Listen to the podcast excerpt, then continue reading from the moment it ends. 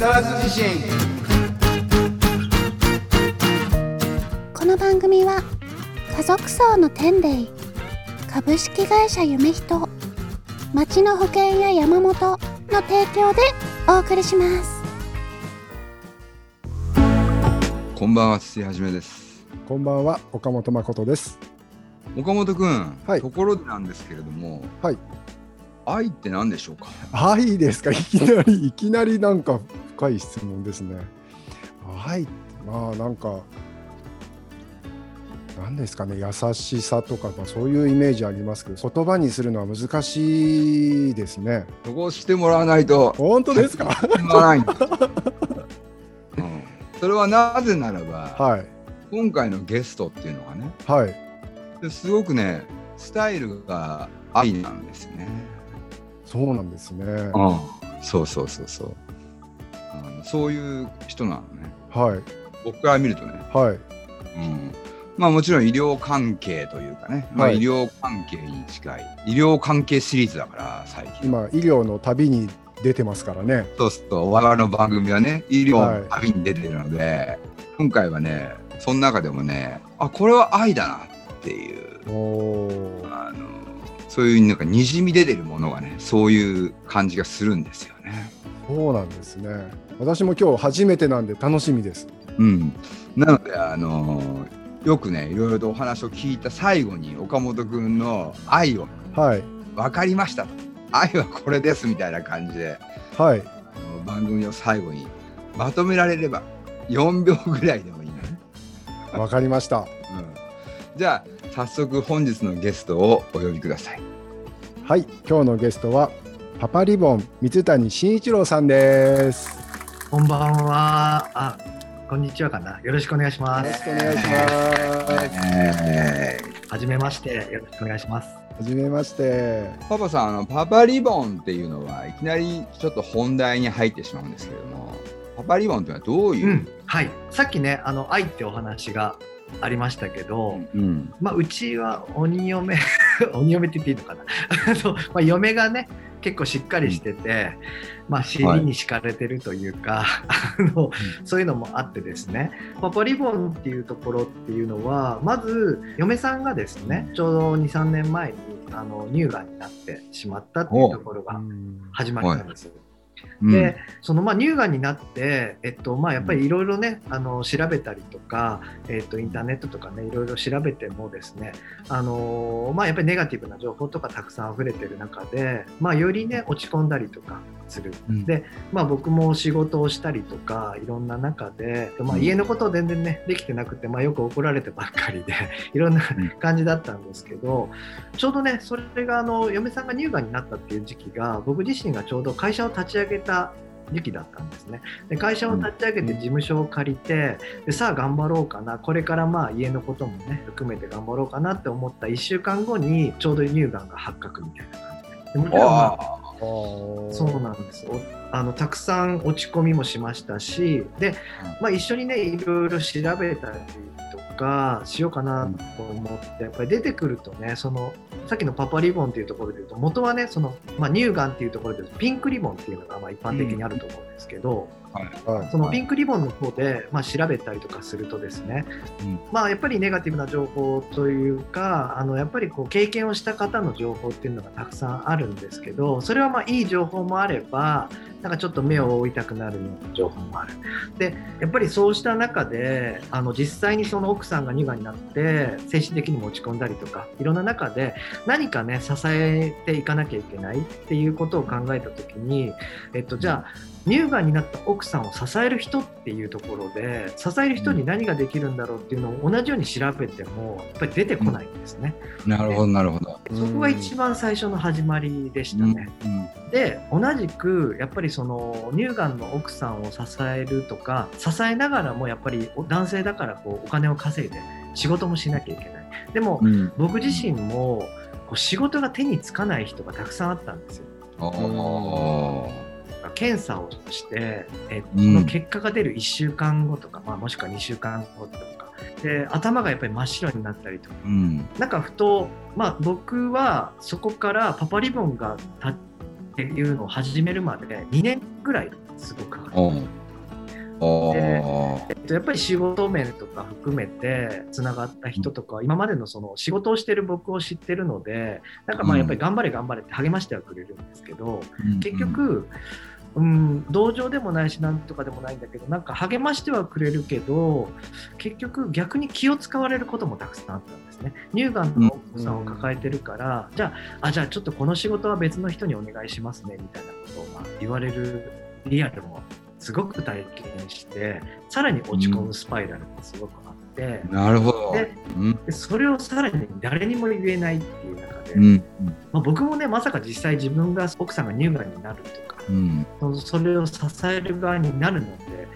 こう思いもよらなかったので、うん。実際そこになって経験したこと。で、うん。まあ、あとはねよくインターネットで見見るのはそういう闘病があってでも奥さんが亡くなってしまってうん。っていう経験をねこう伝えたりとかそれもすごく大事なことなんだけれどもなんか今ふと横を見るとね元気に治療と向き合って病と向き合って頑張ろうとしてる奥さんがいて何かできないかなって思うのとプラス、えっと、隣にいる僕はがんではないので元気な周りにいる人たちがもっともっとなんかピンクリボンを含めて入り込むべきだし、一緒にやるべきだなっていうのがすごい感じてうん。で同じように自分が悩むような人たちが絶対他にもいるはずだなって思ってた時に、そういう人たちのつながりの輪がなんかできないかなっていうのがうん。来たね。うん。素晴らしい。いえいえいえ。素晴らしいですね。素晴らしいすごくない岡本君これうんすごいですね。これやばいでしょこれはい。だってそういうつながりがあるとないとでは違うもんねそうですよね。具体的にねなるほどなるほどそうですね。やっぱりその元気な人たち、やっぱりどうしてもそのピンクリボンとかをね、あの否定をするつもりはないんですけど、やっぱり病気になった本人たち、女性たちがすごく頑張ってるなとか、乳がんのヨガにしても、その経験したことを発信するにしても、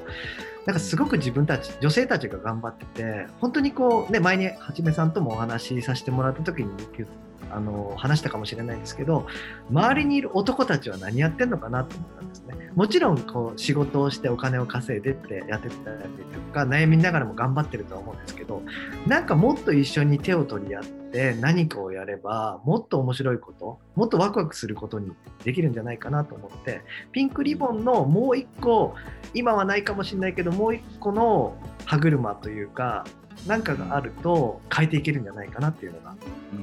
ん。最初の思いですね。絶対的にそうだよねそうですねあのやっぱり10人に1人の人が乳がんになるとかもそうですけどやっぱりこう自分の奥さんもそうですけど1人の人を大事に思う人ってそれが旦那さんであったり子供であったり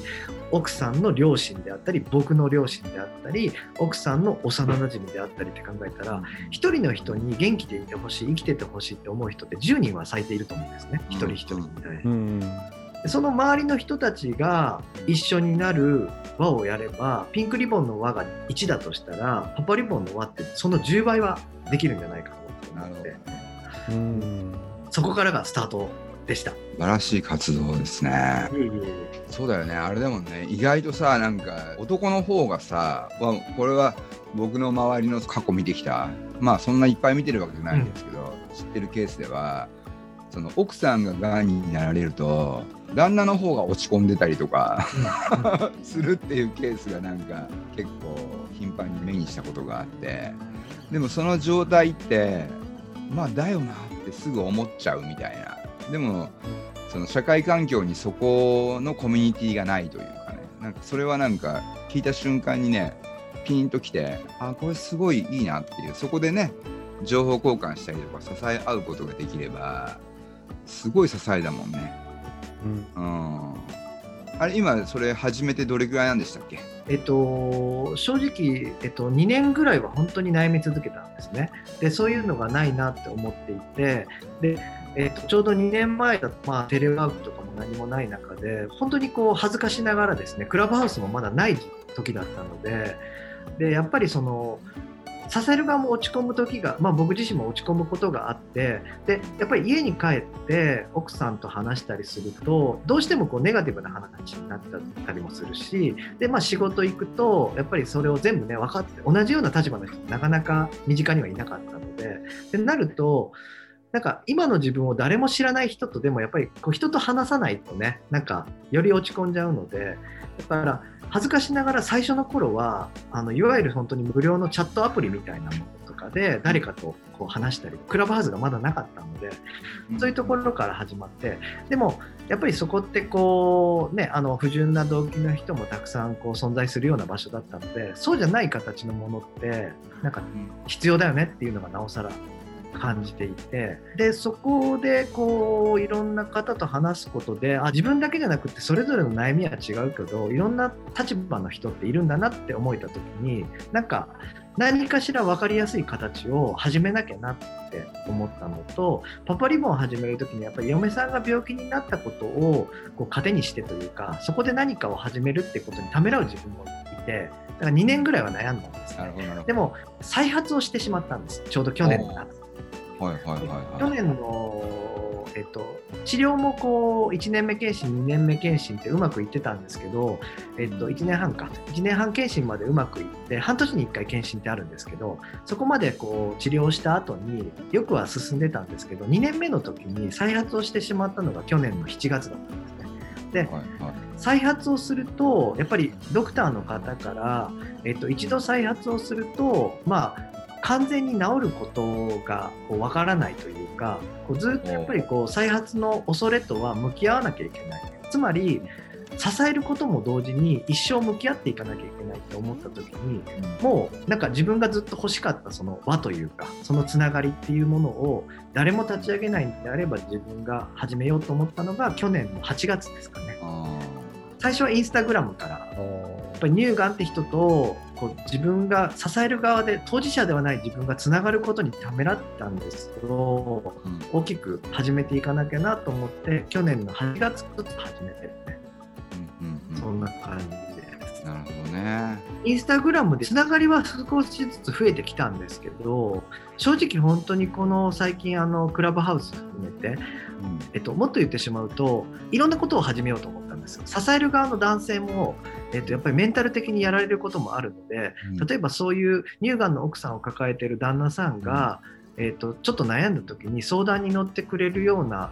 ことが新しくできないかってメンタルクリニックとかにも企画を持って行ったりもしたんですけど、なかなかね伝えることができなかったんです。でうんあのやっぱりこう理解してもらえないのもあってでやっぱり普通のつながりではなかなかいけないなと思った時に、まあ、ちょうどねそのはじめさんとも出会ったクラブハウスの医療部屋ってところでやっぱりその言葉に出して話をしてそれをやっぱりこうちゃんとゆっくり聞いていただける人たちっていうところとつながれたこととか、あのまあ、こうやってねはじめさん含めてお話しさせていただいて今日もそうですけれどもこういうつながりがまたさらに勇気をもらえたなっていうところが、今現段階の大きなところなんですかね。ね。うんあーいや素敵なことしてますよね。パパリボンね。すごいですねい。えいえパパリボン集会とかやればいい。あそうですね。あの一度サバイバーの方とか集めたりとかあとあのものづくりファッションのデザイナーの方とかもですね集まって1回だけはそれやったんですけど、まあ、ちょっとコロナもねあってなかなか大きくできないこともねたくさんあって。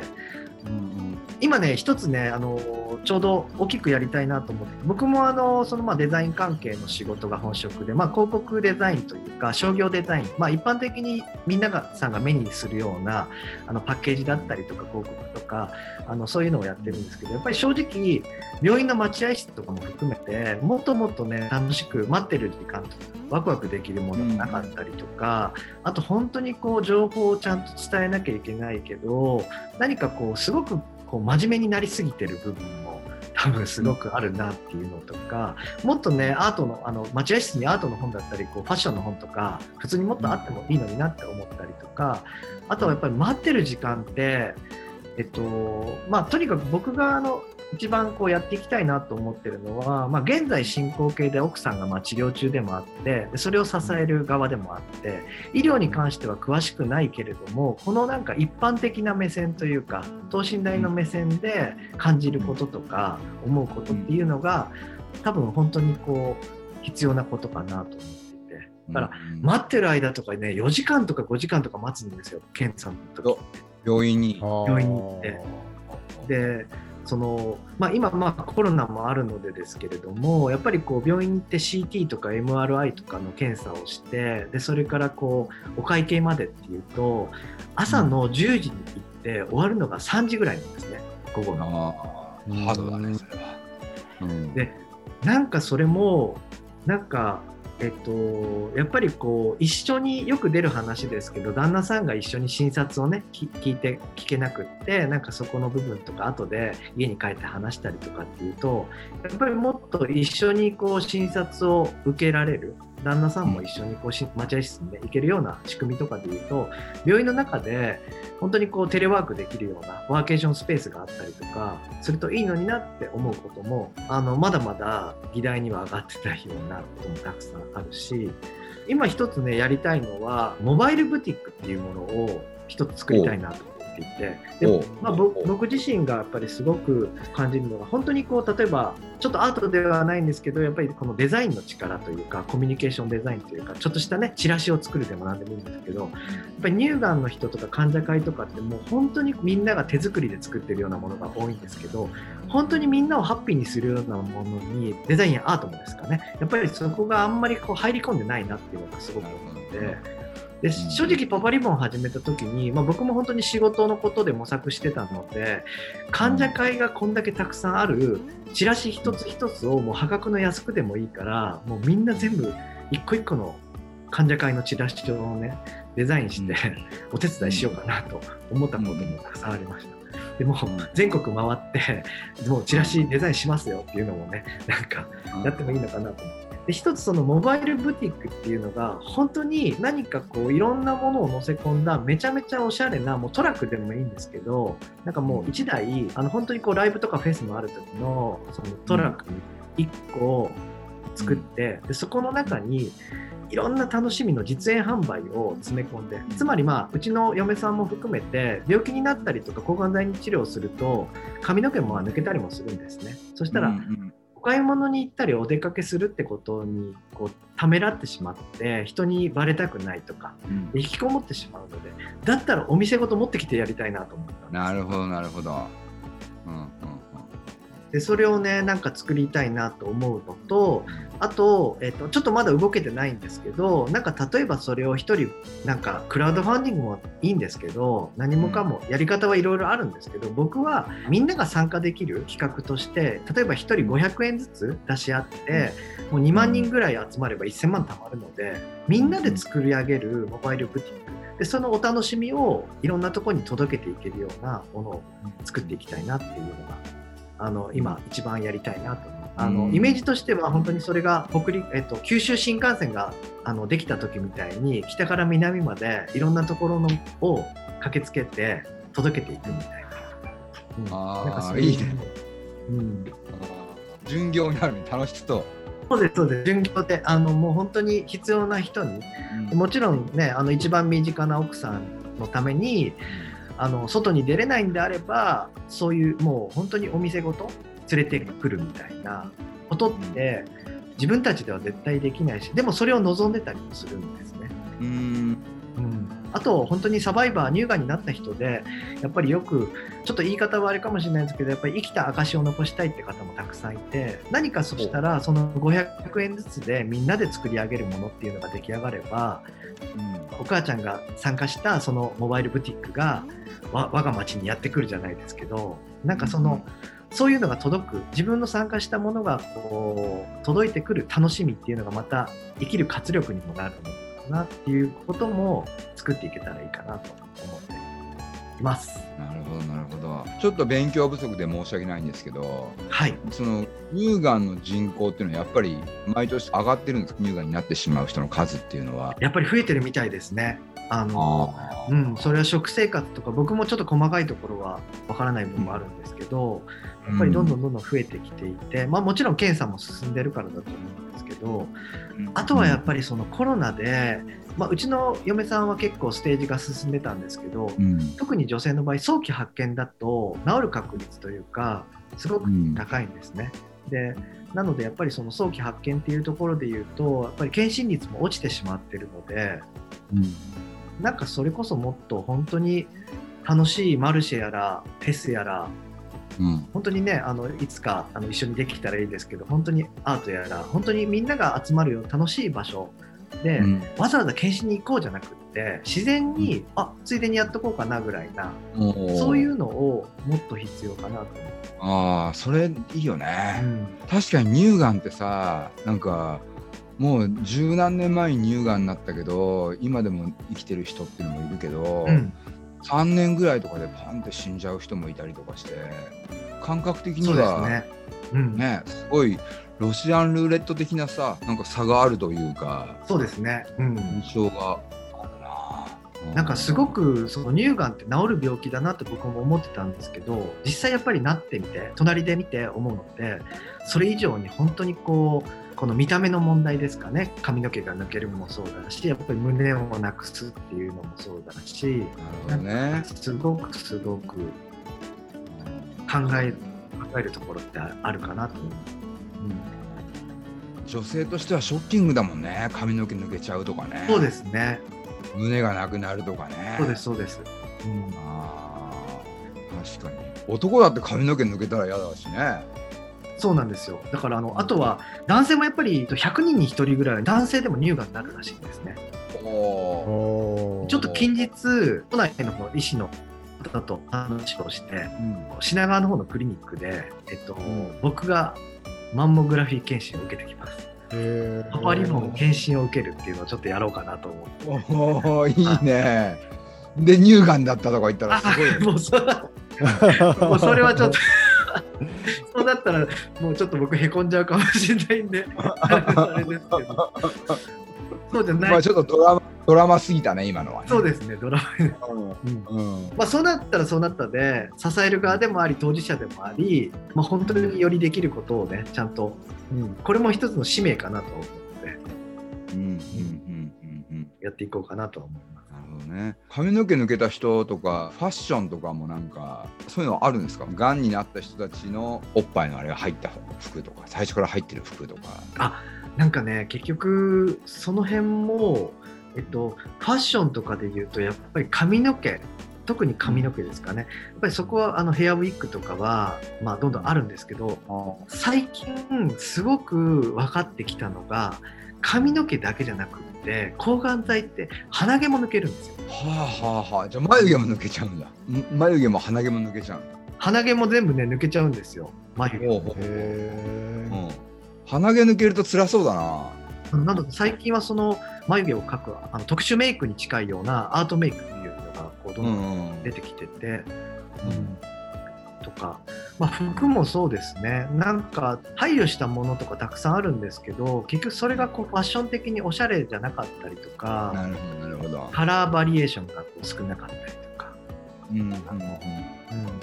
いろんなのがあって。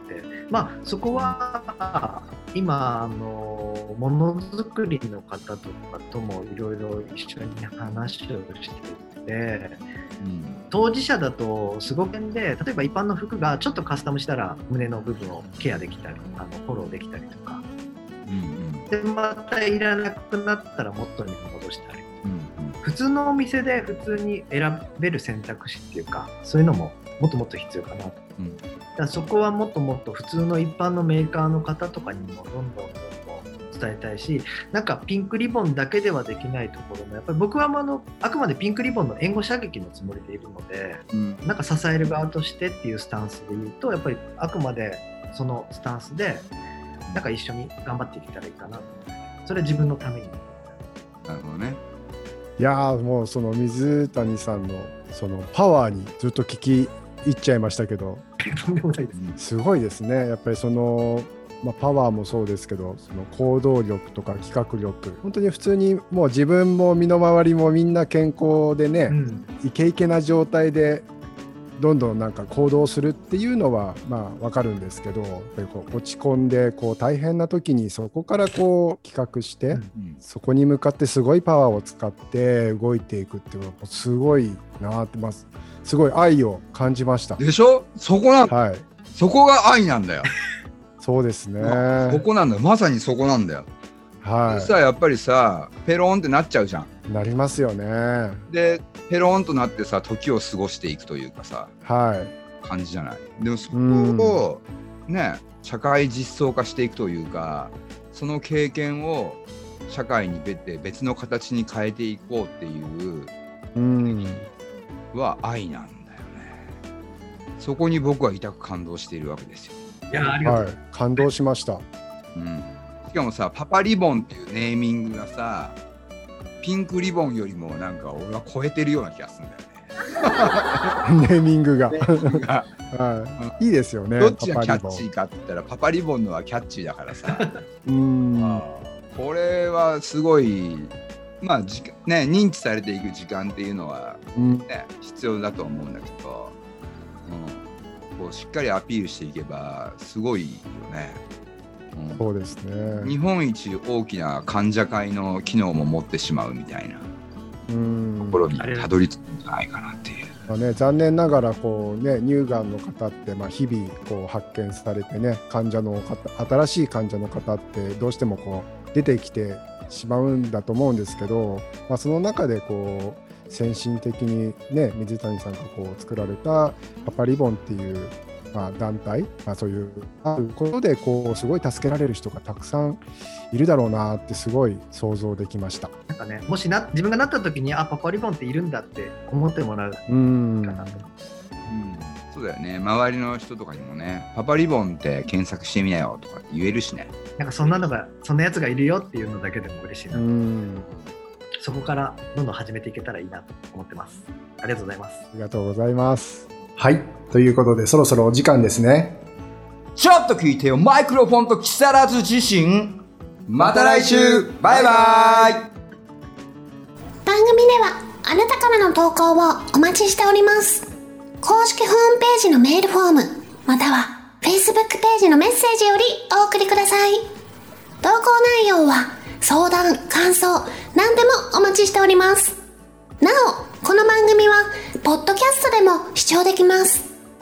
聞き逃した方また聞きたい方ポッドキャストで会いましょう。本日の曲は504ズボンで止まらない人。